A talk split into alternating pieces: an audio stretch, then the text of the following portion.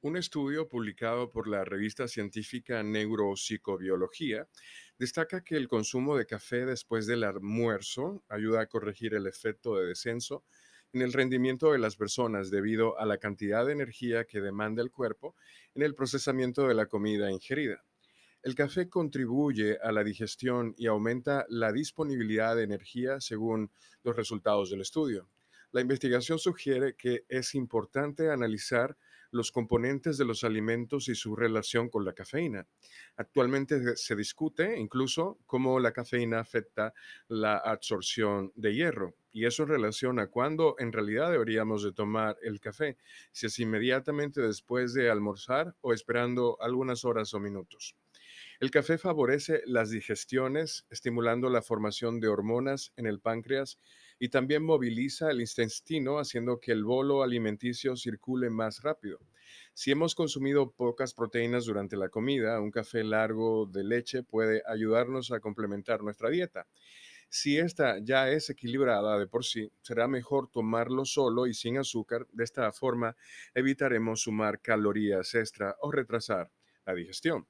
Merece la pena señalar que existen algunos estudios que aseguran que tomar café después de comer puede reducir el almacenamiento de grasa corporal, aunque la mayoría de ellos no han estudiado el efecto de la cafeína en humanos y aún queda mucho por saber.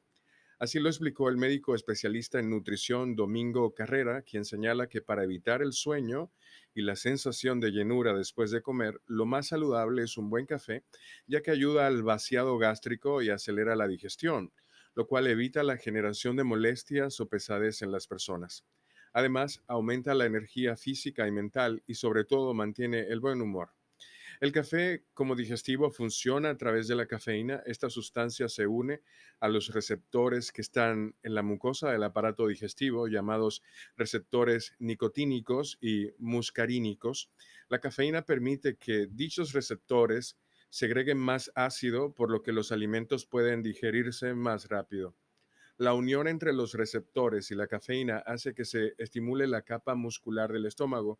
De esa manera se contrae a una mayor velocidad y favorece que el estómago triture más rápido lo ingerido y el bolo alimenticio se elimine con celeridad. Según el especialista, el estómago es la gran trituradora del aparato digestivo. La cafeína abre por más tiempo la puerta de salida del estómago llamada píloro, para que se vacíe más pronto y la persona tenga una sensación de ligereza abdominal. Además, la cafeína también actúa en el intestino delgado y grueso. Estos se contraen con rapidez, lo que hace que los alimentos se muevan a mayor velocidad de lo normal y por lo tanto, al avanzar más rápido, la digestión dura poco y es menos pesada. La cafeína acelera el paso de los alimentos por el aparato digestivo y en concreto en el intestino delgado, haciendo que un porcentaje de calorías ingeridas no se absorba, con lo cual esa comida no nos engordaría demasiado, ¿no? Otro de los beneficios del café en la digestión es que estimula la liberación de enzimas en el páncreas, lipasa y proteasa pancreática.